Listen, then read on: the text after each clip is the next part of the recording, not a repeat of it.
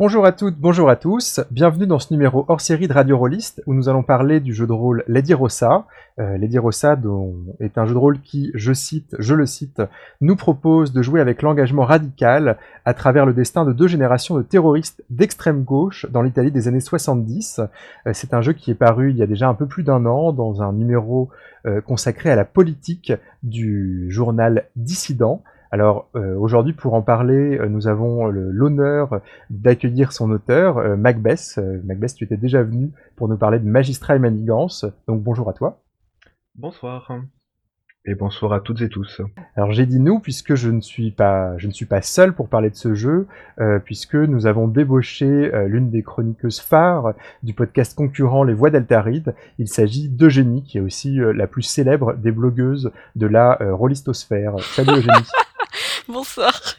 Donc euh, bon, je pense qu'on sera pas trop de deux hein, pour euh, décortiquer euh, face à son auteur ce jeu. Euh, Lady Rossa, c'est un jeu qui a fait beaucoup parler de lui, qui a généré beaucoup de débats et de réflexions sur des questions, sur la question du traitement de la politique dans le jeu de rôle, sur le fait de jouer avec une actualité parfois brûlante, parfois douloureuse, qui a généré des débats plus ou moins animés, plus ou moins polémiques, plus ou moins plus ou moins violents. On va essayer d'en parler calmement aujourd'hui, euh, enfin ce soir. Euh, ceci dit, j'ai envie de, de commencer par une question euh, brutale, mais qui me semble nécessaire, parce que sinon ça sera euh, l'éléphant au milieu de la pièce. Euh, c'est une question sur les termes, sur les parallèles qu'on a envie de faire, puisque ton jeu, on l'a dit, parle de radicalisation, parle de radicalisation terroriste, et le terme terroriste, c'est un terme qui aujourd'hui ne peut que nous évoquer le terrorisme islamiste, le terrorisme de Daesh. C'est un jeu qui est paru en octobre 2016, donc quelques mois euh, après euh, l'attentat de Nice du 14 juillet. Euh, et ma, question là-dessus, c'est ce parallèle inévitable, enfin qu'on qu'on qu'on ne qu'on a forcément en tête entre les brigades rouges que tu nous proposes d'incarner dans Lady Rossa et le terrorisme islamiste. Est-ce que ce, parallèle te semble être une fausse piste? Est-ce que ce parallèle te semble pertinent? Alors, je, pour commencer, je suis pas forcément de, de, on va dire, de l'école historiographique qui va faire un parallèle exact entre les brigades rouges et euh, Daesh. Il y a des historiens et des, comment, et des éditorialistes hein, qui ont abondamment euh, ces derniers temps, par exemple Olivier Roy, euh, fait le parallèle vraiment exact entre l'engagement radical dans les années 70 qui bon, aurait été finalement un engagement d'extrême gauche euh, généralisé et euh, qui ont dit que finalement euh, s'engager quand on était jeune aujourd'hui en politique euh, c'était aller chez Daesh. Mhm. C'est une thèse qui, me semble assez audacieuse, euh, mais je vais pas la je vais pas la discuter maintenant aujourd'hui. Ouais, C'est la thèse de l'islamisation de, de la radicalisation, c'est ça? Ouais, tout à fait. Par contre, il me semble important de dire qu'en fait, le, le jeu risque de rester actuel très longtemps, dans la mesure où le terrorisme, si on entend par là le terrorisme comme moyen d'action, existe à partir du moment où on est dans un conflit asymétrique. Et euh, des conflits asymétriques, il en existe maintenant. Il en a existé euh, il y a 30 ans, par exemple. J'ai fait un jeu avec euh, du terrorisme d'extrême gauche, mais on aurait très bien pu faire un jeu sur euh, le terrorisme arménien dans les années 80. Mhm. En fait, c'est quelque chose qui a été actuel dans les années 2000, dans les années 90, dans les années 80, qui n'a pas cessé de l'être, qui prend la coloration du terrorisme islamiste aujourd'hui, euh, mais qu'il est en fait depuis 200 ans. Le- les premières occurrences du mot terrorisme qu'on voit, euh, on les voit apparaître à la Révolution française. Ok, oui, donc finalement, euh, le, le- ce parallèle inévitable, c'est un parallèle qui restera inévitable euh, euh, dans, les, dans les années à venir euh, quand, on, quand on pensera à ton jeu. Oui, à chaque fois qu'un attentat sera commis, on pourra que faire le parallèle finalement. Il fait écho forcément à une à une plaie dans le corps social français actuel, Euh, mais il n'y a aucune raison pour que cette euh, cette plaie euh, s'efface et ne laisse pas la place à une autre. Hmm. Du coup, moi j'ai envie de, de peut-être de revenir un peu au- aux sources de, du jeu et te demander euh, comment, comment tout ça a commencé. comment t'en es venu à écrire Lady Rosa Alors, euh, tout commence. euh, en fait, non, tout commence pas vraiment là, mais le, le déclencheur, c'est euh, le concours de scénario de la Cour d'Oberon, qui propose. euh, donc, c'est une sorte de. Je ne sais pas si vous. Je vais le préciser pour les auditeurs. En fait, le concours de scénario de la Cour d'Oberon propose aux auteurs de la Cour euh, de rédiger un scénario sur un thème particulier. Donc la, la, cou- la- la cour d'Oberon, excuse-moi, je te, coupe, c'est un, grand forum, enfin un petit forum rôliste et un regroupement d'auteurs. Oui, entre autres. Il n'y a pas que des auteurs, mais euh, il y a quelques auteurs euh, sur le forum. Euh, et donc, on croise la plume sur un sujet, comme on le fait sur un Royaume Rumble ou une Game Chef, Mhm. pour un jeu, mais pour un scénario.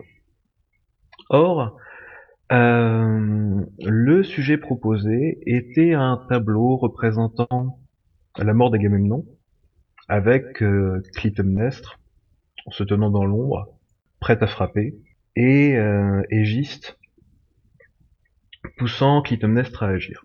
Alors évidemment, ce, ce tableau, euh, il faut savoir qu'on on l'a sous les yeux, euh, Eugénie et moi, euh, et on mettra le lien pour, euh, pour, pour, les, pour nos auditeurs. Euh, forcément, de fil en aiguille, euh, j'ai pensé à la frappe au cœur de l'État. Alors, la frappe au cœur de l'État, c'est l'un des slogans des Brigades Rouges qui, euh, en fait, a- est articulé, c'est-à-dire euh, tirer sur des policiers, euh, enlever des hommes politiques, euh, pour délivrer un message qui doit inciter les masses à se rebeller. D'accord? Euh, Et euh, il se trouve qu'en même temps, je, je faisais cours sur euh, mai 68 et euh, les suites de mai 68. Disons tout ce qui euh, tout ce qui est arrivé à cause euh, de l'échec de mai 68 en Italie et en Allemagne. Du coup, j'ai fait des liens et, euh, et j'avais un, un sujet. Donc ces, ces liens, tu les as fait fin 2013, c'est ça la, la première version du jeu euh, date de... enfin, je, je crois que tu l'avais posté en, en janvier 2014 sur la cour d'Oberon. Alors la première version que j'ai retrouvée date du, euh, du 26 octobre 2013. Donc dans un contexte euh, finalement où il n'y avait pas d'attentat. Hmm. Ou plutôt le souvenir des derniers attentats commençait à dater. Pour être euh, vraiment rigoureux. Euh, puisque euh, enfin, je ne sais pas si vous avez vécu les attentats de la rue des Rosiers par exemple. Moi j'ai en tête les, les attentats de, je crois, 99, en tout cas les années 90, euh, le- les attentats de la... euh, de la c'était quoi? C'était de la porte... Euh... Enfin, bref, les attentats du RERB. Oui, aussi. hein, Je, je connaissais quelqu'un qui était dedans, justement, dans le RERB. Euh, on aurait pu citer euh, les détournements d'avions des années 80, enfin, Mm. des choses euh, enfin, qu'on a a priori tous vécues, ou presque, sauf les plus jeunes d'entre nous. Gna gna gna. Je, je savais pas où te situer par rapport à ça, j'ai dit. Désolé. Mais euh, enfin voilà, c'est- mais ça par exemple, ça fait vraiment partie de mon vécu. Les attentats des années 80 dans les avions, Hmm. Euh, J'avais la moitié de ma famille qui travaillait dedans. Euh, C'était, ça, ça créait un- une ambiance assez lourde à la maison. Oui, donc même si cette période était, j'ai envie de dire, à l'époque assez ancienne, euh, c'est quand même quelque chose que, que tu avais vécu qui faisait partie de ton histoire, euh, euh, de ton histoire familiale et, et amicale. Oui, tout à fait. Alors j'en étais aux origines donc. Donc j'avais euh, j'avais ce sujet euh, sur euh, les brigades rouges. Bon, c'est- assez, euh, ça restait assez vague. Par contre, il y a plusieurs choses qui m'intéressaient dans dans le terrorisme. J'avais déjà fait euh, une pre- un premier essai. Euh, J'y reviendrai euh, le cas échéant, mais euh, le terrorisme permet de donner finalement un sens à l'action des personnages, un sens politique. Euh, dont on est assez souvent privé en jeu de rôle. Soit euh, dans, les, dans les jeux politiques, on va être dans euh, le jeu des grandes organisations qui euh, finalement dépersonnalisent les enjeux. On entre dans un jeu de gestion Hmm. qui est très intéressant, hein, mais qui a tendance à, à vraiment créer une distance et on entre dans une, un peu dans une logique de plateau. Euh, L'avantage de l'action terroriste, c'est qu'elle implique le personnage et euh, qu'elle donne un sens à son action et à sa violence. Violence qui est par ailleurs banalisée en jeu de rôle. Il est assez commun de, désinguer des gobelins par paquet de 12. À partir du moment euh, où cette violence devient ciblée, euh, le, finalement le personnage peut être amené à s'interroger dessus de façon plus intéressante. Le personnage et, le joueur. Et le joueur également. Après, il est intéressant de jouer euh, les hésitations de son personnage. À la rigueur que le personnage, que le joueur ne s'interroge pas sur euh, la violence face aux gobelins, c'est pas très très grave, mais qu'il ait euh, finalement l'occasion de jouer différemment, c'est ce qui me semblait important. Ensuite, l'action terroriste m'intéressait parce que un, un, historien a dit en fait que ce, ce genre d'action n'arrivait qu'en queue de comète de mouvements de masse. Alors ça veut dire grosso modo que le terrorisme arrive quand les mouvements de masse ont échoué. Donc on est dans une, dynamique d'échec. Et jouer l'échec, euh, là aussi en jeu de rôle, c'est quelque chose euh, avec lequel on n'a pas l'habitude. Donc, euh, si je résume les sources euh, de, de Lady Rossa. On a d'une part le concours de scénario de la cour d'Oberon avec la frappe au cœur de l'État. Ensuite, euh, mes souvenirs des années 80 assez traumatiques, la volonté de donner un sens à l'action des personnages par la politique, et enfin la volonté de jouer avec l'échec. Et du coup, euh, le proposer à dissident, euh, c'est un truc qui a, coulé de, source, parce qu'il est sorti dans un numéro qui était consacré à la politique. Alors dans, la mesure où c'est moi qui avais proposé le, thème politique, donc il me semblait absolument naturel de, l'intégrer dans ce thème. La, la, question de jouer avec euh, le politique en, en, jeu de rôle m'intéresse depuis assez longtemps et euh, ça s'inscrivait vraiment dans, la continuité. Et est-ce que tu peux nous parler euh, assez rapidement de la façon dont le, jeu a été accompagné pendant la création? Parce que tu, avais un fil sur euh, Casus No et sur la cour d'Oberon, qui t'a accompagné pendant les deux ans de création jusqu'à la sortie. Alors c'est vrai, j'ai euh, eu énormément de réactions. Alors des réactions, euh, des premières réactions d'aversion, notamment, euh, qui, euh, avant même les attentats de, de Charlie, de l'hypercachère, donc qui m'ont amené à prendre quelques pincettes rhétoriques.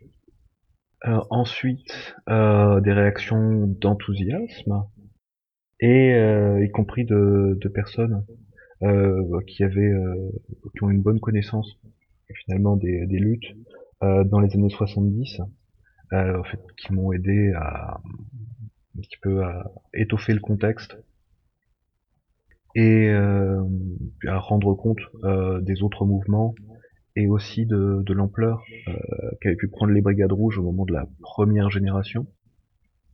En termes de game design, j'ai eu assez peu de remarques, euh, à part celle de, à part celle de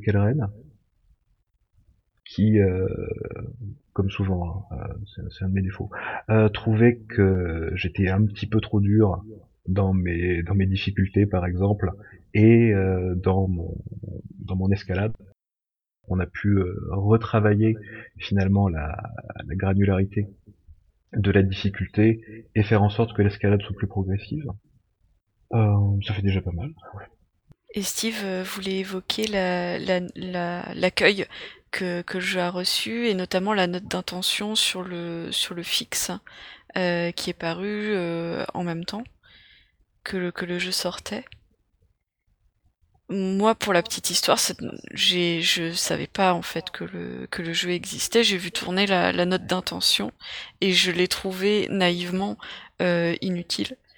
Euh, je sur voilà sur le coup euh, je me suis dit bon c'est beaucoup de précautions euh, pour pas grand chose et puis après j'ai vu les, les réactions d'aversion, de, de, de, comment dire, de condamnation aussi, c'est-à-dire le, côté euh, on ne peut pas euh, jouer ça, on ne peut pas faire un jeu là-dessus, ça n'est pas, ça n'est pas correct. Et, euh, et du coup, je l'ai trouvé très, comment dire, très pertinente et, et joliment formulée en fait pour un sujet aussi délicat. Je te remercie, c'est gentil. Euh, c'est vrai que, enfin, les relations, les réactions sont allées au-delà de la version puisque c'était pas seulement on ne peut pas, mais on ne doit pas jouer avec ça. Il y avait une, une injonction morale parfois. Je crois que le terme apologie du terrorisme a, été prononcé, enfin, en tout, en tout, cas écrit. Oui, il a été écrit euh, plusieurs fois. assez, euh, euh, c'était assez douloureux à, à, lire, mais bon, je m'y attendais un petit peu dans, dans le contexte. Euh, alors la note d'intention, euh, je l'avais écrite aussi pour moi, pour euh, essayer de reposer mes comment ma démarche. essayer de montrer aussi que le jeu de rôle, alors le jeu de rôle est de l'évasion, mais pas seulement. C'est aussi une forme d'exploration du réel. On peut rêver d'elfes, on peut aussi rêver de brigade rouge. il faut assumer ses rêves, comme disait Cocteau. Mais on peut le faire est-ce que tu peux résumer rapidement ce que tu, ce que tu écrivais dans cette note d'intention? Alors, c'était il y a deux ans. Tu es fait pour moi? Bon, sinon, on pourra renvoyer évidemment les, lecteurs sur, euh, sur le fixe. Hein. Ils, ils ont le droit de lire aussi. Bah, ça répondait surtout à la question peut-on jouer avec le, terrorisme? Et, et, la question n'était pas est-ce qu'on peut jouer, mais comment, euh, comment jouer avec le terrorisme? Est-ce que euh, on va jouer avec le terrorisme au premier degré uniquement en se plaçant dans une perspective opérationnelle ou est-ce qu'on peut le faire en, s'interrogeant sur la façon dont des personnes euh, qu'a priori rien ne prédestine à l'action violente euh, sont finalement petit à petit amenées à commettre des actions de plus en plus violentes? Et c'était un petit peu ça ma, perspective dans l'idée ça. Donc basculer la question du est-ce qu'on peut à la question du comment on peut. Et euh, elle posait aussi la question de pourquoi pas le jeu de rôle.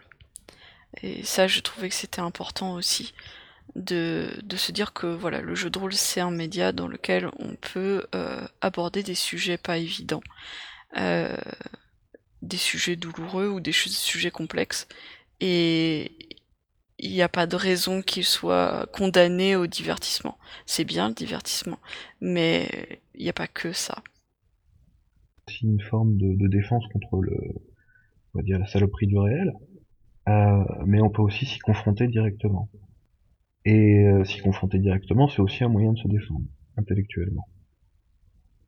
Et du coup, j'ai envie d'enchaîner sur la, sur justement le, la façon dont les questions difficiles ou politiques sont, sont abordés en jeu de rôle. Alors, de ma courte culture euh, rôliste, je vois trois types de, de façons de poser des questions qui piquent sur la table de jeu de rôle.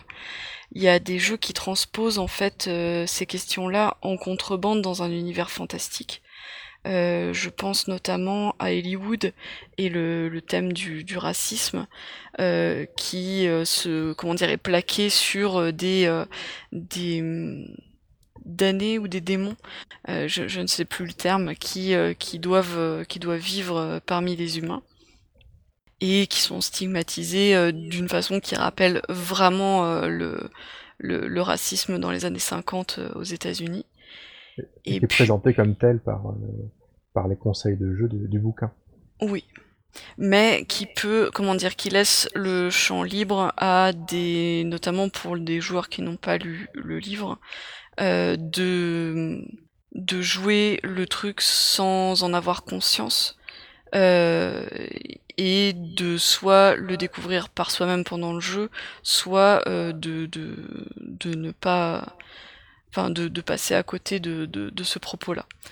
Il y a un autre type de jeu qui, pour moi, sont représentés entre guillemets par monostatos, qui te disent très franchement, euh, on va jouer ce regard-là sur le monde, et on va le jouer au premier degré, mais qui resserre l'expérience au point qu'on ne puisse pas jouer autre chose ou décaler son regard. Monostatos, c'est le jeu de, Fabien Hildwein, où on incarne des héros, mais qui, sont l'occasion pour les, joueurs de, réfléchir et en fait d'adopter un point de vue critique sur le monde qui est euh, un point de vue très situé, celui de la, de la critique artiste. Et il y a des jeux qui te donnent un permis de jouer avec le sujet.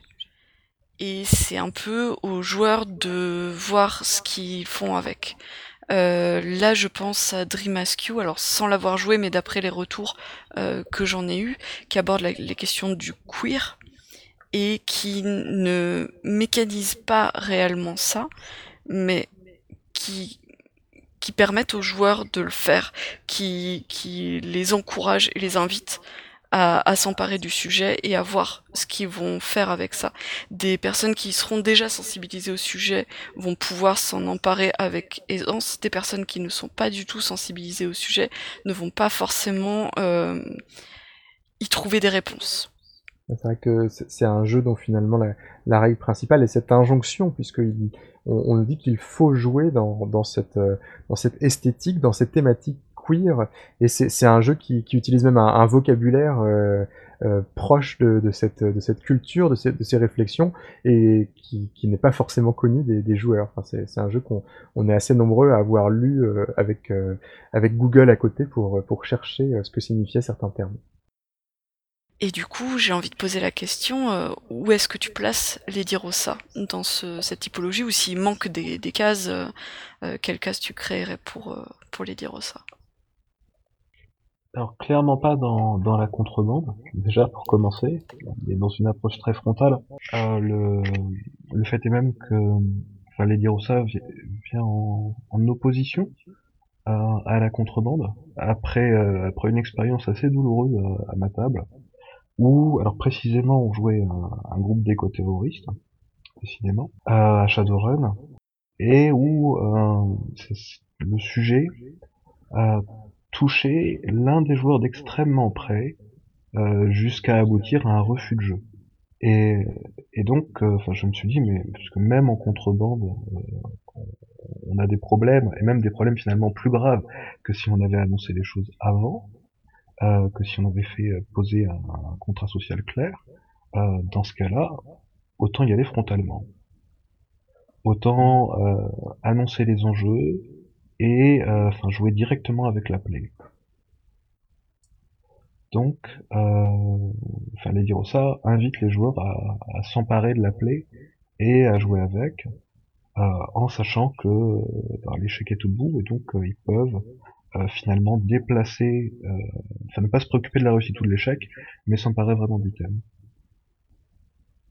C'est intéressant ce que tu dis sur le sur le jeu de rôle de, contrebande parce que euh, enfin oui donc la contrebande ça serait une volonté d'introduire une thématique spécifique au travers d'un univers de fiction. Moi je sais que j'ai déjà été frappé par une sorte de disons de, contrebande inconsciente. Euh, j'ai le souvenir très net d'une campagne du jeu euh, Libreté, le jeu de Vivien Féasson qui nous fait incarner, euh, disons, des, enfants dans un univers post-apocalyptique, et d'avoir été frappé par ce qui, enfin, j'étais le meneur de jeu, et et, j'avais pas du tout ça en tête, mais je me suis rendu compte qu'il y avait un parallèle très clair et, très violent entre ce qu'on était en train de jouer à la table et euh, la situation euh, dramatique que, vivait et que vit malheureusement encore toujours euh, la population syrienne. Et je me souviens que voilà, je, je, me souviens d'avoir eu le sentiment de me faire rattraper par le par le réel. Alors ça n'avait pas mené à des à des refus de jeu, mais je, ça avait ça, ça, avait généré une intensité euh, qui m'avait moi euh, pris pris par surprise parce que voilà le, le, le réel même euh, au travers de la fiction, euh, était là. Mais bon, c'est euh, expérience un peu particulière de la contrebande, puisque c'est la contrebande involontaire. Je, sais que je sais que sur le sur la question même du terroriste, y a du terrorisme, il y a, il y a plusieurs jeux qui, qui font intervenir, enfin qui, qui, qui, qui, proposent un cadre purement fictionnel à, leurs joueurs et qui font euh, intervenir cette thématique. Alors bon, c'est un, léger spoiler, mais ce n'est jamais qu'une des thématiques du jeu. Euh, dans, le, dans le jeu Sens de, de Romaric Briand, euh, l'un des questionnements que, que, le jeu cherche à poser, c'est le questionnement de la légitimité de, de la lutte armée et la question de la limite entre, disons, ce qu'on appelle la résistance et ce qu'on appelle le, le, terrorisme. Je, je, je, crois savoir, Eugénie, que tu avais joué aussi à la campagne à la campagne de Sens. Oui, et du coup, ça fait une euh, comment dire, un joli enchaînement entre la, question de la contrebande et la question du, du réel et de, qu'est-ce qu'on peut, qu'est-ce qui fait fiction et qu'est-ce qui n'arrive pas à, enfin, qu'on ne peut, qu'on a du mal à faire entrer dans dans de la fiction parce que c'est trop réel. Euh, moi, donc, euh, quand je quand je jouais à Sens, mon personnage, euh, dans le deuxième volet de la campagne, euh, j'avais annoncé clairement que je voulais le, le, lancer dans une entreprise terroriste. Et je le faisais pas parce que il voulait changer les choses par idéal. Euh, donc c'était vraiment de, comment dire du, du, terrorisme au sens sale du terme. Euh, il le faisait parce que il voulait obtenir quelque chose et le projet, c'était d'entrer dans un grand, euh, grand média euh, et euh, de prendre les gens en otage et d'en tuer un par heure tant qu'il n'aurait pas obtenu ce qu'il voulait. Il n'y avait pas de grande cause à défendre. Dix jours après que j'ai annoncé ce plan-là, on n'avait pas pris le temps de, de jouer, on devait le jouer plus tard. Il y a eu les attentats à Charlie Hebdo on devait jouer deux jours après ou quelque chose comme ça. Et en fait, euh, j'ai renoncé euh, à jouer ça parce que ça devenait, ça avait fait irruption dans ma réalité, ça devenait quelque chose de de possible dans mon monde à moi et c'était pas correct de jouer avec ça. C'était pas possible en fait. Euh, je pense qu'aujourd'hui je pourrais parce que c'était il y a longtemps, parce que ça a repris une autre dimension. Mais sur le coup, c'était pas possible. Et euh, ça m'évoque un, parallèle avec euh, quelque chose que, Manuel Bédoué m'a explicité récemment sur euh, la difficulté que peuvent parfois avoir des joueurs masculins à incarner des personnages féminins, alors que jouer un orc, c'est un problème pour pas grand monde. Il y a le fait d'avoir un référent fictif qui n'existe pas et qu'on, auquel on peut pas se comparer en fait. Euh, ma création d'un orc, finalement, elle est à peu près aussi légitime que n'importe quelle création d'un orc, parce qu'on n'a pas de réel pour se, pour, comparer. Euh, une femme, ça fait partie de la réalité de chacun, euh, et encore plus chacune. Mais du coup, on a un point de comparaison et ça devient plus délicat, il commence à y avoir une peur de la caricature il commence à y avoir une peur de l'écart en fait entre ce que je crée et le réel. Est-ce que cet écart il est, il est correct, il est valable, est-ce qu'il est légitime, est-ce que c'est, c'est, c'est pas correct, etc. Et c'est intéressant pour euh, le cas des brigades rouges, c'est que pour certaines personnes ça fait partie de leur réalité. Et pour d'autres, comme moi par exemple, ça ne fait pas partie de ma réalité. C'est-à-dire que moi, quand j'ai joué à Lady Rossa, j'avais en tête des fictions. Euh, et, même pas des fictions sur les brigades rouges même, mais sur des choses un peu un peu connexes, euh, notamment la bande à Bader, notamment la bande à Bono, euh, mais c'était des films ou des livres.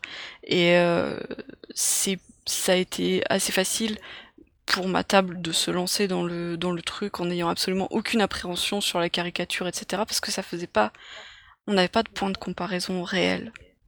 À d'autres tables, ça s'est pas passé comme ça. Il y a eu beaucoup beaucoup plus de d'appréhension, enfin pas d'appréhension, mais de d'exigence en fait euh, envers leur propre création et donc envers le jeu pour euh, arriver à produire un effet de réel qui soit juste et pour moi, c'est une position de joueur.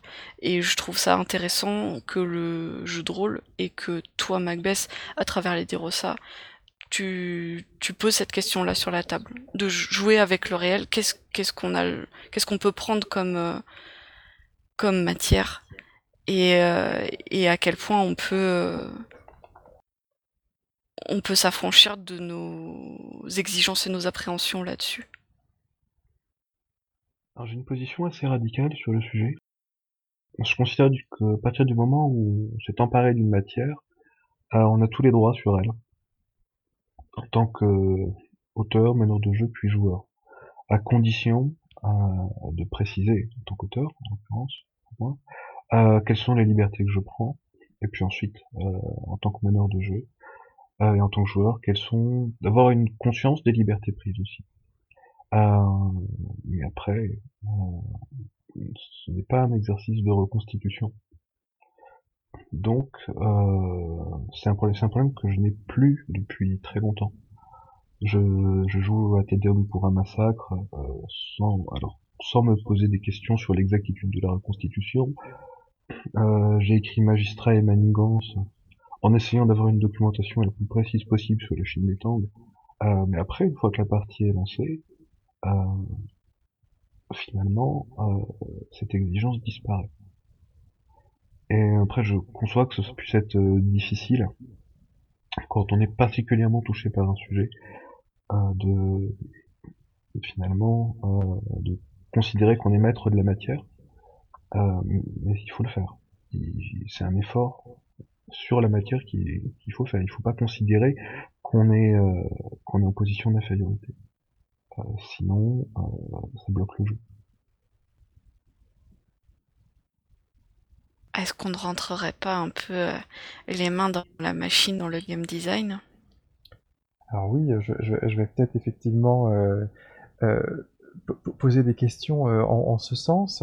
donc Lady Rossa, c'est un, c'est un titre qui dérive du, nom d'un autre jeu de rôle, Lady Blackbird.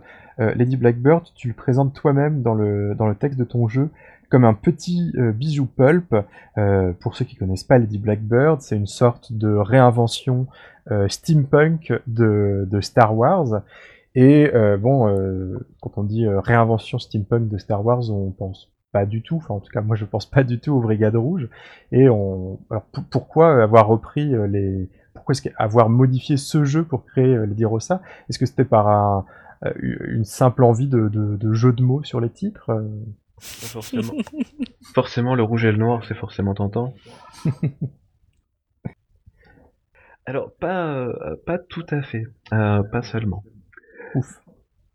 Ça, peut jouer, hein, le, comment, le, goût, euh, le goût lexical. Mais il y, a, y, a, beaucoup de choses dans Lady Blackbird qui sont très intéressantes pour simuler ce que je voulais simuler, c'est-à-dire une, une radicalisation il faut en parler un petit peu de cette radicalisation d'abord. Euh, c'est le recours progressif à une violence de plus en plus importante. On a des personnages euh, qui viennent euh, d'un militantisme relativement traditionnel, qui donc commencent par faire des actions de, de masse, des grèves, avec blocage, éventuellement quelques petits incendies sur sur le, sur le lieu du travail, mais encore rien de bien méchant. Et puis petit à petit, euh, ils en viennent à la destruction de biens, et ils vont passer comme ça différentes étapes euh, jusqu'à euh, séquestrer des patrons, et puis ensuite jambiser des policiers, c'est-à-dire leur tirer dans les genoux. En fait, tirer dans les genoux des policiers hein, sert à, délivrer un message là aussi, hein, une fonction de propagande. Et enfin, euh, bah, commettre euh, des attentats, euh, donc soit en, assassinant des personnalités politiques, par exemple, alors beaucoup plus rarement dans le cas des brigades rouges, des, attentats de masse. même pas beaucoup plus rarement, pas du tout en fait. ce qui n'est pas le cas des, organisations d'extrême droite, mais je m'égare un petit peu. Donc, on a une, une gradation dans l'action, une forme d'escalade, euh, où finalement la violence est une, une ressource que le personnage utilise. Violence euh, qui forcément a un coût d'utilisation pour lui, qui est un coût personnel de plus en plus élevé. Euh, et il se trouve euh, que Lady Blackbird repose justement euh, sur une mécanique d'escalade. Euh, dans Lady Blackbird, on n'échoue jamais. Euh, ou plutôt les choses n'échouent jamais, elles empirent. Alors voilà, là, je, je, je, euh, j'imagine évidemment que tu vas développer, mais je pense que tous les spécialistes de Lady Blackbird qui, qui nous écoutent et qui n'ont pas lu ton jeu doivent se dire mais de, quoi est-ce qu'il est en train de me parler? Il est en train de me parler d'une escalade dans la violence, euh, de tirer dans, le, dans les genoux de policiers et finalement d'échouer. Euh, c'est pas du tout ce que j'ai joué dans Lady Blackbird où j'ai finalement j'ai Star Wars où j'incarnais des personnages nobles euh, devenant de plus en plus héroïques et, et gagnant la partie au final, parce que Lady Blackbird est, est un jeu qui, qui est pensé pour permettre le triomphe des PJ. Alors effectivement, dans Lady Blackbird, euh, il y a une escalade, et à la fin on gagne. Mhm.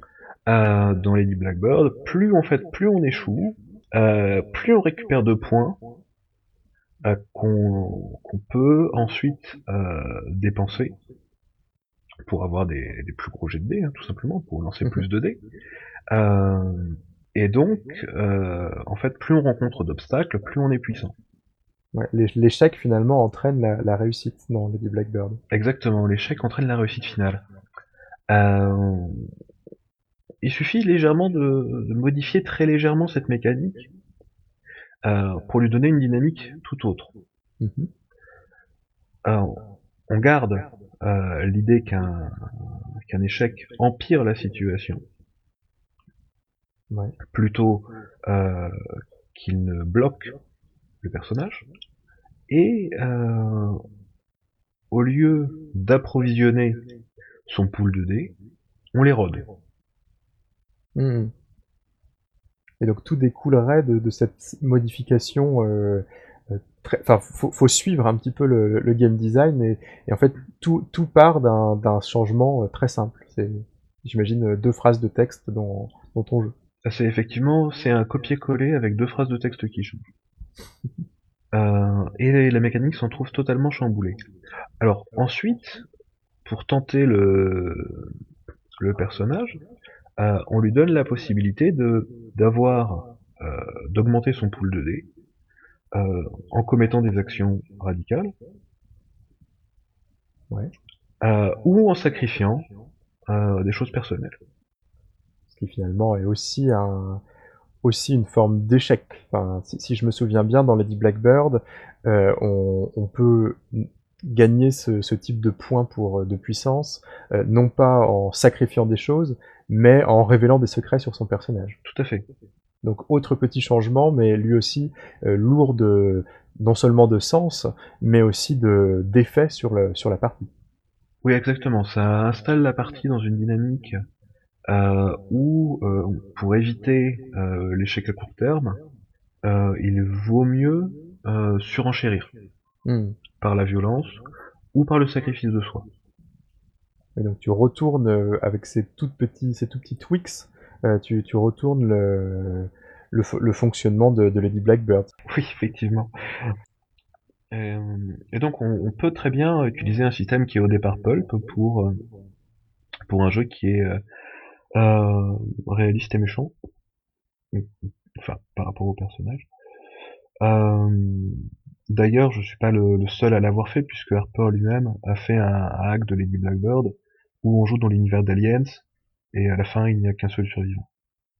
Oui, donc finalement le, le jeu de base est pulp, mais euh, son auteur lui-même en a proposé des versions euh, qui, qui sont beaucoup plus euh, beaucoup plus violentes en- envers les PJ. Exactement.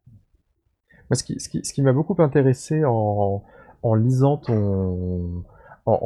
les, en relisant les mécaniques de, Lady Rossa, c'est euh, voilà, c'est cette spirale de l'échec hein, que tu organises mécaniquement dans le dans dans, le jeu, hein, juste avec quelques modifications vis-à-vis de, Lady Blackbird, et ça m'a euh, évoqué un, article sur le sur le jeu vidéo. Euh, C'est un article qui a été écrit sur euh, par euh, Pierre Corbinet. Alors Pierre Corbinet, c'est un c'est un, blogueur, mais aussi un créateur de jeux vidéo qui a, qui a beaucoup travaillé sur des jeux vidéo qui parlent euh, lui aussi du réel. On lui doit euh, récemment Enterre-moi mon amour, qui est un jeu sur la situation syrienne. Et donc cet article reprenait le, concept d'un critique américain, Jan Bogost, qui, est le, qui était le concept de la rhétorique procédurale. La rhétorique procédurale, qu'est-ce que ça veut dire? C'est une, transposition du terme de rhétorique qu'on applique généralement à des discours, à des argumentations. Euh, ici, euh, la, rhétorique procédurale est euh, transposée à des mécaniques de, de, jeux vidéo, mais bon, qui peuvent être des mécaniques. enfin, on peut généraliser le concept à des mécaniques qui sont des mécaniques ludiques. Et l'une des modalités de la rhétorique procédurale que Pierre Corbinet identifie, c'est la mécanique, la rhétorique qu'il appelle la rhétorique de l'échec. Euh, et euh, il donne un exemple en citant un jeu de, de l'éditeur Molina Industries, qui est un, un éditeur qui, euh, qui Enfin, c'est des créateurs de jeux qui, sont volontairement politiques. Et ce jeu, c'est un jeu qui s'appelle 12 euh, septembre, qui est un jeu sur euh, l'après l'après en septembre, et qui nous met dans la peau d'Américains qui sont amenés à bombarder des terroristes au, Moyen-Orient.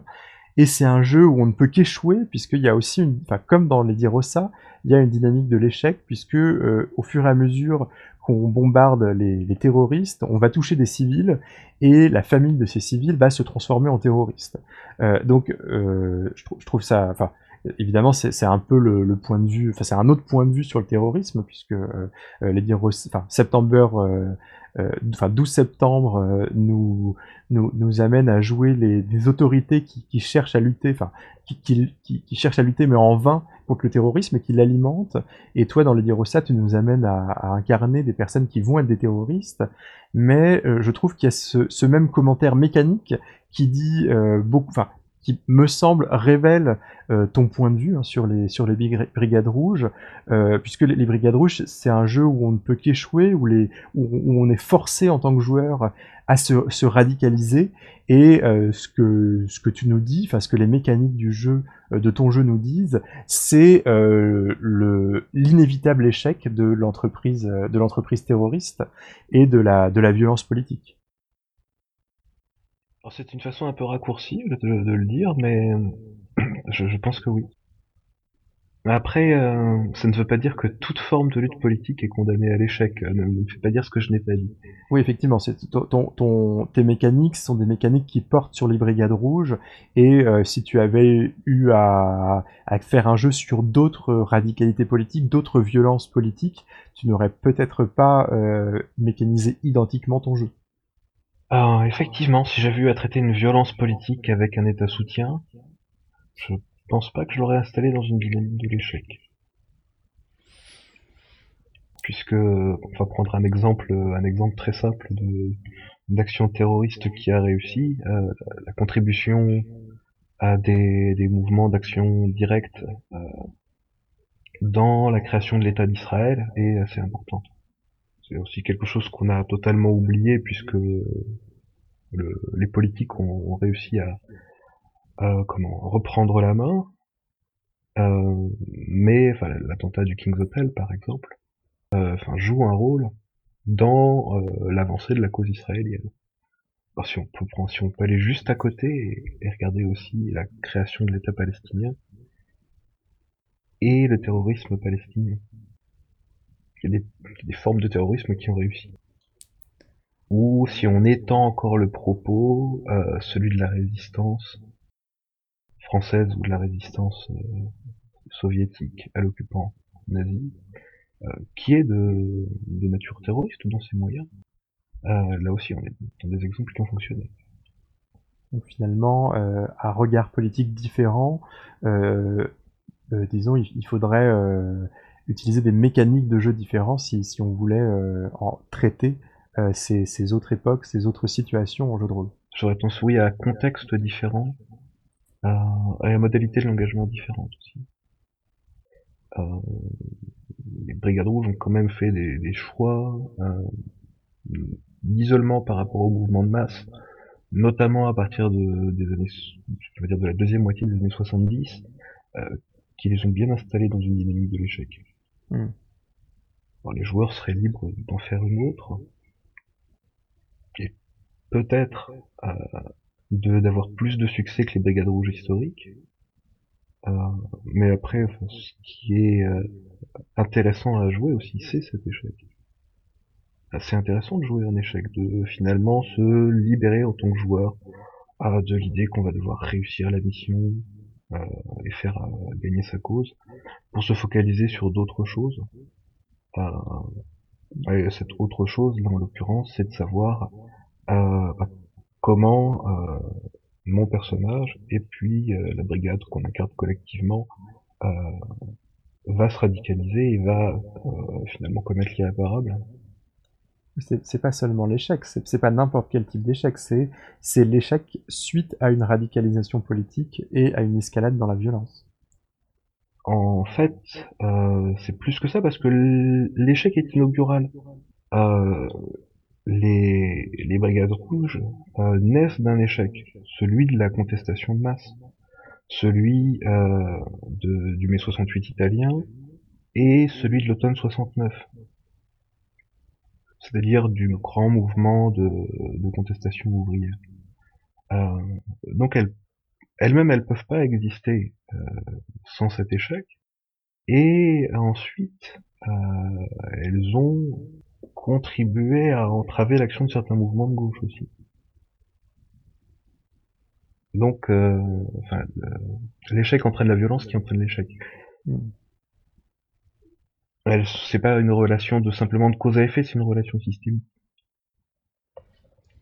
Oui, et finalement, oui, enfin, ce que tu nous dis, et j'ai envie de dire, ce, ce que tu, euh, ce que tu game design, euh, c'est, euh, oui, l'inéluctabilité totale de l'échec. Enfin, c'est, enfin, j'ai l'impression finalement, enfin, bon, j'ai l'impression que ce que tu nous dis là, on peut le, ce point de vue, on peut le déduire de d'une lecture attentive de, ton jeu. C'est même annoncé en fait. On te dit plusieurs fois textuellement que tu vas jouer une tragédie. Il n'y a pas de fin heureuse à Lady Rosa. Euh, ça, je, me permets d'intervenir euh, parce que je, voudrais évoquer euh, une, critique de, Lady Rosa qui a été faite sur le blog Une pincée de de Felondra qui s'appelle Le mur rouge dans la gueule et, euh, qui justement souligne un, gap intéressant entre euh, la note d'intention où tu parles de comprendre, de se poser des questions et en même temps de mettre ça en relation avec le justement cet échec que tu que tu poses. Et c'est difficile, je pense, de d'épouser complètement un, un, regard si on sait qu'au bout il y a l'échec. C'est, à mon avis, euh, je suis pas sûre que le jeu propose réellement de comprendre ce que c'est que l'engagement radical. Dans la mesure où il n'aide pas à, à épouser euh, une vision du monde une lecture du monde au premier degré de, de quelqu'un qui aurait fait ces, ces choix-là, qui aurait ce moteur-là. Euh, je, je, prends pour exemple la, la, la, façon dont le, dont le texte est rédigé, qui est, euh, qui est très euh, documentaire et avec un ton très journalistique et qui donne beaucoup d'éléments d'explication, mais qui les donne d'un point de vue extérieur. Et c'est quelque chose qui ne n'aide pas, à mon avis, euh, un joueur ensuite à endosser des yeux de, de Brigade Rouge et de les poser sur le monde et de voir ce que ça fait.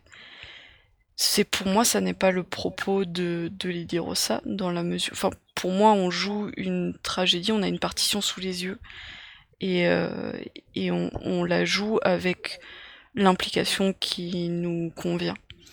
Euh, mais Felondra, dans sa, critique, attendait, de par la note d'intention, autre chose en fait, un autre jeu, d'autres types de mécaniques.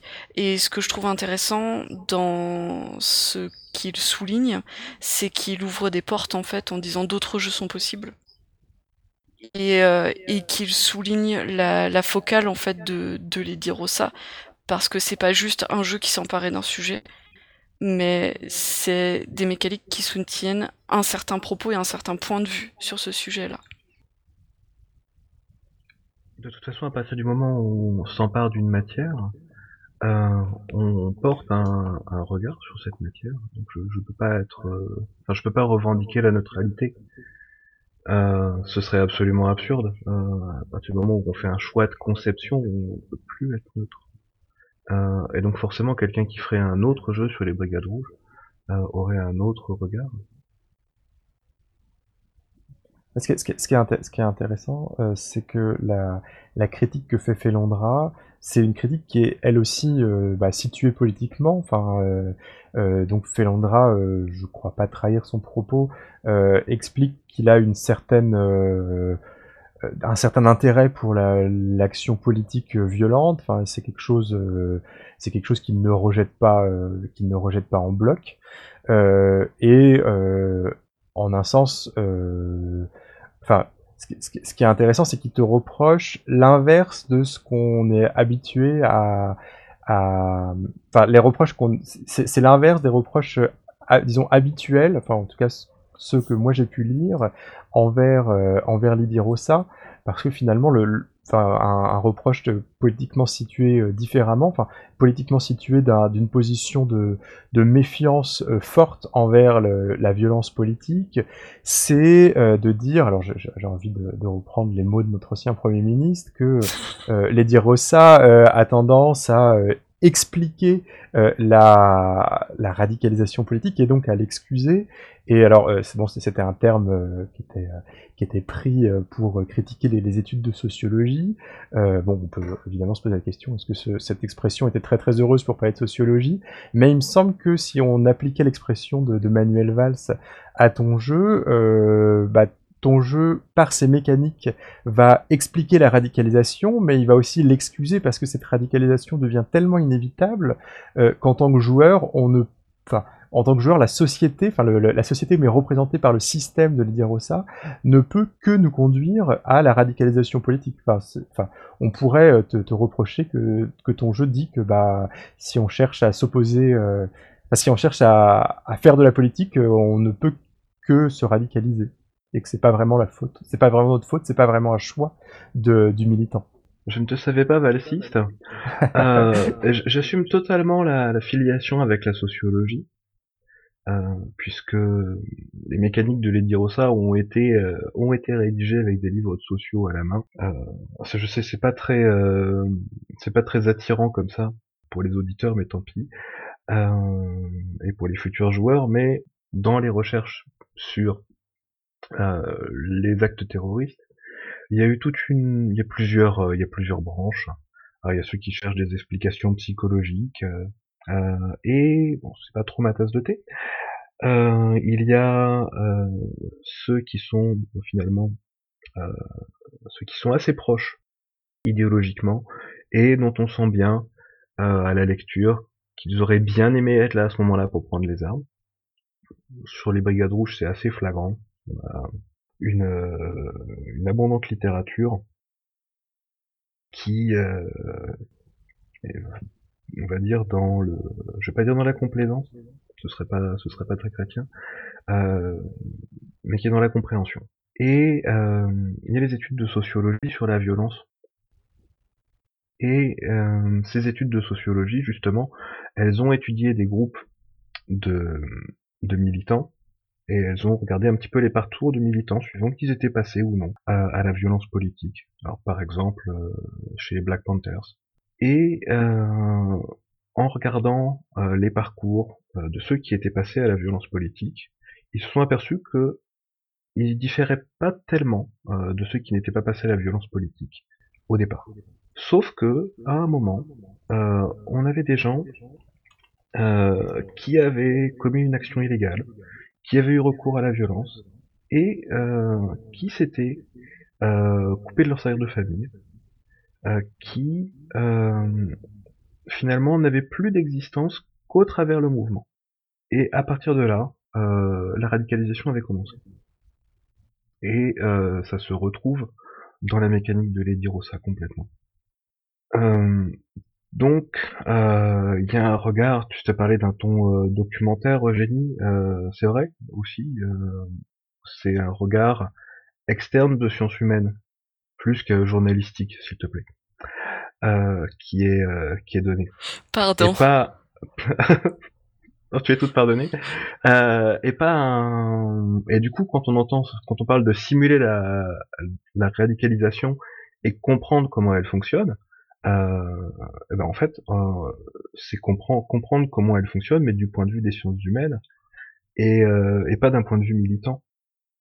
Et c'est là quelle est la grande différence avec la perspective que voudrait Felondra finalement, puisque si j'ai bien compris, il voudrait montrer comment elle fonctionne d'un point de vue militant, alors que j'essaye de montrer comment elle fonctionne du point de vue des sciences humaines je trouve ça super intéressant, la façon dont justement les mots peuvent prendre un sens totalement différent selon le point de vue duquel on se place. Et justement comprendre euh, d'un point de vue sciences humaines ou d'un point de vue humain, ça veut pas dire la même chose. Et moi, je t'aurais demandé, tu vois, euh, si, tu n'avais pas parlé euh, de justement d'un point de vue de sociaux, etc., je t'aurais demandé comment tu veux comprendre si tu n'épouses pas leur regard. Alors, pour épouser le regard, il y a le, moment de la partie. Euh, c'est pour ça que j'ai prévu le moment de l'après-partie, pour reprendre de la distance et, et confronter à la fois confronter finalement le point de vue des personnages avec le mien, et globalement avec celui de la tablée. Tu peux, tu peux nous parler de cette, euh, de cette sortie de jeu que, que tu, que tu, enfin, que tu décris en fait dans les, dans les règles, si je me, si je me souviens bien. Oui, c'est quelque chose que j'ai implémenté dans les règles à partir de, de la deuxième édition. Ce n'était pas dans la première. Euh, c'est quelque chose qui vient euh, des sorties de jeu euh, du, du, du, jeu Jeepform Freeform. C'est-à-dire ces jeux à haute intensité émotionnelle sur des choses qui touchent euh, profondément euh, les participants.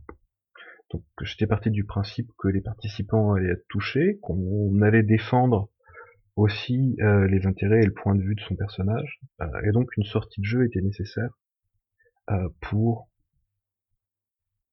finalement à la fois sortir de son personnage, et euh, puis revenir au réel.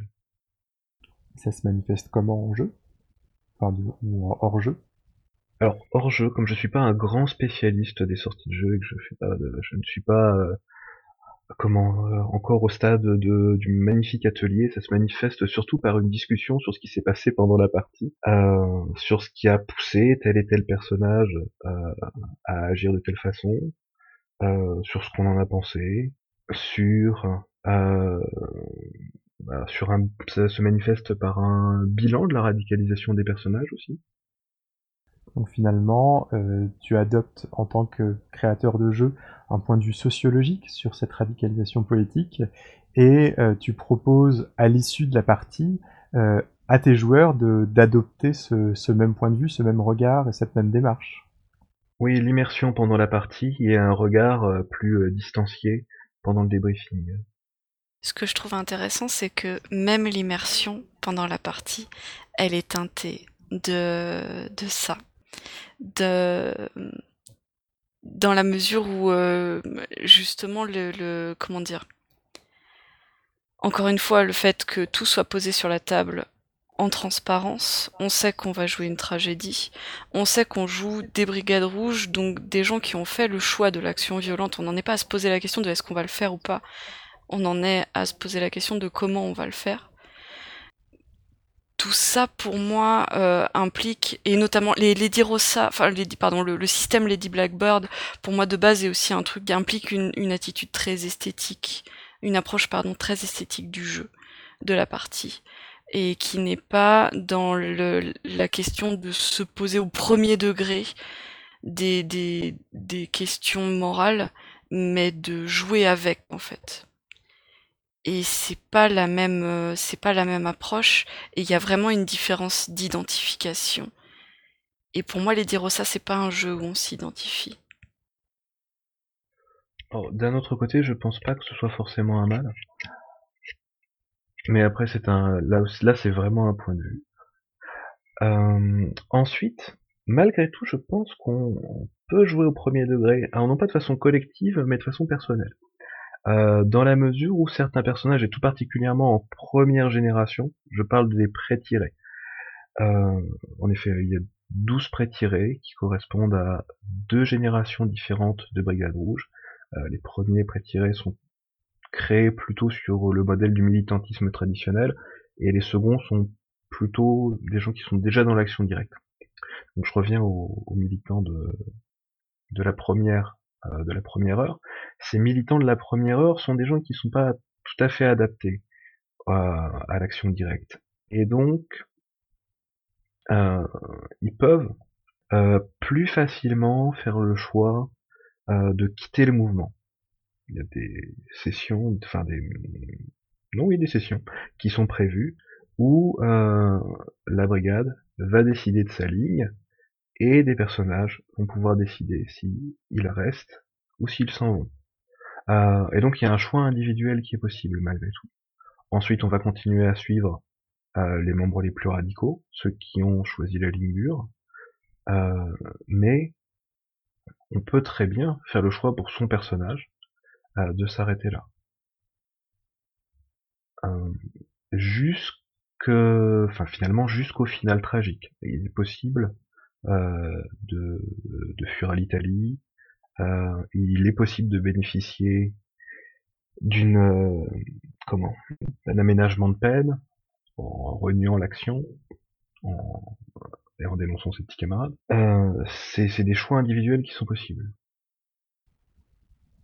Donc finalement, on a ces militants de première génération euh, auxquels les, les, joueurs peuvent s'identifier et euh, des, quand on passe aux, aux autres prétirés qui sont les militants de, de, seconde génération, qui donc sont peut-être plus adaptés à l'action violente qu'à la, propagande politique, euh, on, là tu nous invites à, à, nous en distancier.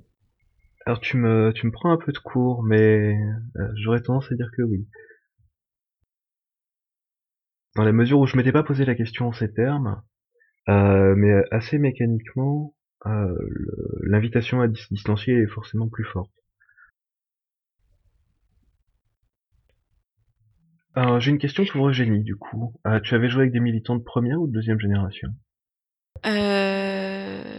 Moi, j'avais joué Syria. Ouais, qui est un militant de première génération, un petit peu différent des autres. Euh, je me souviens plus de ce qu'avaient joué les autres. Je crois qu'on avait... Non, je crois qu'on avait joué la première génération. Parce que oui, pour le coup, là, c'est les personnages de première génération qui est le plus outillé pour, euh, pour l'action directe. Et euh, enfin, tu t'étais senti en. Est-ce que, enfin, l'identification n'avait pas fonctionné pendant pendant la partie, tu t'étais mise dans une position un petit peu de marionnettiste? Alors c'est pas c'est pas une question de marionnettiste, c'est une question de de posture euh, comment dire. J'ai l'arc de mon personnage sous les yeux, je sais ce que je veux jouer. Et je vais l'y amener, et en plus euh, je l'y ai amené en deux heures de jeu. Euh, parce qu'on n'avait pas le temps de... Enfin, c'était un one-shot, on, ne jouait que ça. Donc, sans, sans respiration, sans rien, je savais qu'à la fin, je voulais qu'elle commette un meurtre. La question, ça a été comment je j'essaie de commencer avec euh, beaucoup de d'idéal et comment je, je joue la douleur à la fin de d'avoir été trop loin. C'était mon point de vue à moi sur le personnage. On n'a pas eu le temps de, de jouer après. Donc le, le, meurtre, ça a été le, point, le point culminant. Mais on, je l'ai amené sans scène de respiration, sans, enfin je veux dire, ce personnage n'était pas humain. C'était, c'était un personnage et c'était pour euh, jouer avec une esthétique, avec un contexte, avec euh, avec euh, des thèmes, des motifs. Mais c'est je n'ai pas abordé cette partie-là comme j'aborderais, je pense, le jeu si j'avais envie de le jouer sérieusement, entre guillemets, c'est-à-dire en prenant le temps, en, essayant d'en faire un personnage plus subtil, plus humain. Euh, je ne pense pas que même avec du temps, même en essayant de faire dans la subtilité, je me pose réellement la question de est-ce que ce personnage n'a pas raison? Est-ce que son action n'est pas vraiment valable? Est-ce que ses motivations ne sont pas autres que euh, juste euh, se donner les moyens de ses ambitions?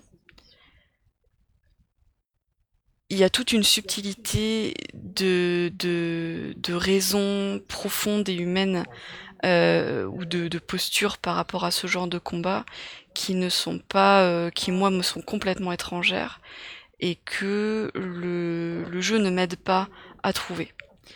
Euh, c'est pourquoi je pense que la focale est plus mise sur un climat sur euh, sur une un contexte, sur un engrenage qui est effectivement de l'ordre de des, des, sciences humaines, des systèmes, des dynamiques de groupe, des, des enfin voilà, d'une observation de de, de de de rapports de force et de ce genre de choses, mais qu'on n'a pas la dimension interne parce que c'est pas le c'est pas le propos en fait.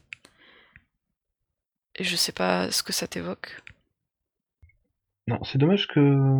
Enfin, c'est dommage qu'elle soit totalement absente. Il me semblait l'avoir mise, ne serait-ce que, ne serait-ce qu'un peu.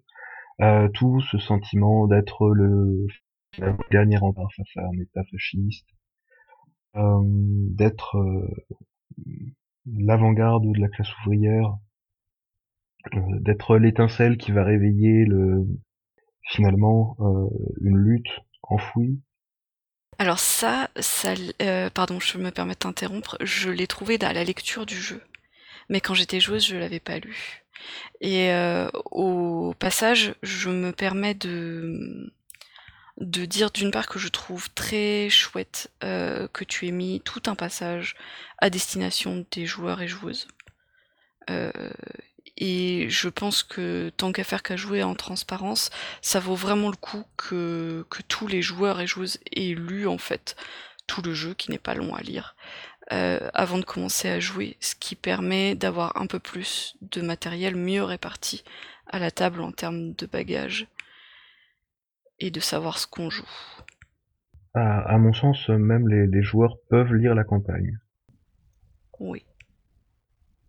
J'aurais tendance à dire ça aussi. Ce qui permet vraiment de poser toutes les cartes sur la table euh, et de jouer en transparence absolue.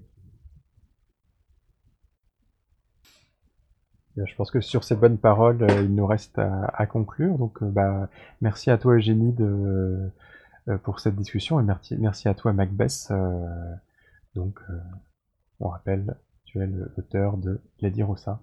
Ouais, merci beaucoup à vous deux, c'était euh, c'était animé comme vous l'aviez promis. Salut Bonsoir Bonne soirée. Bonsoir.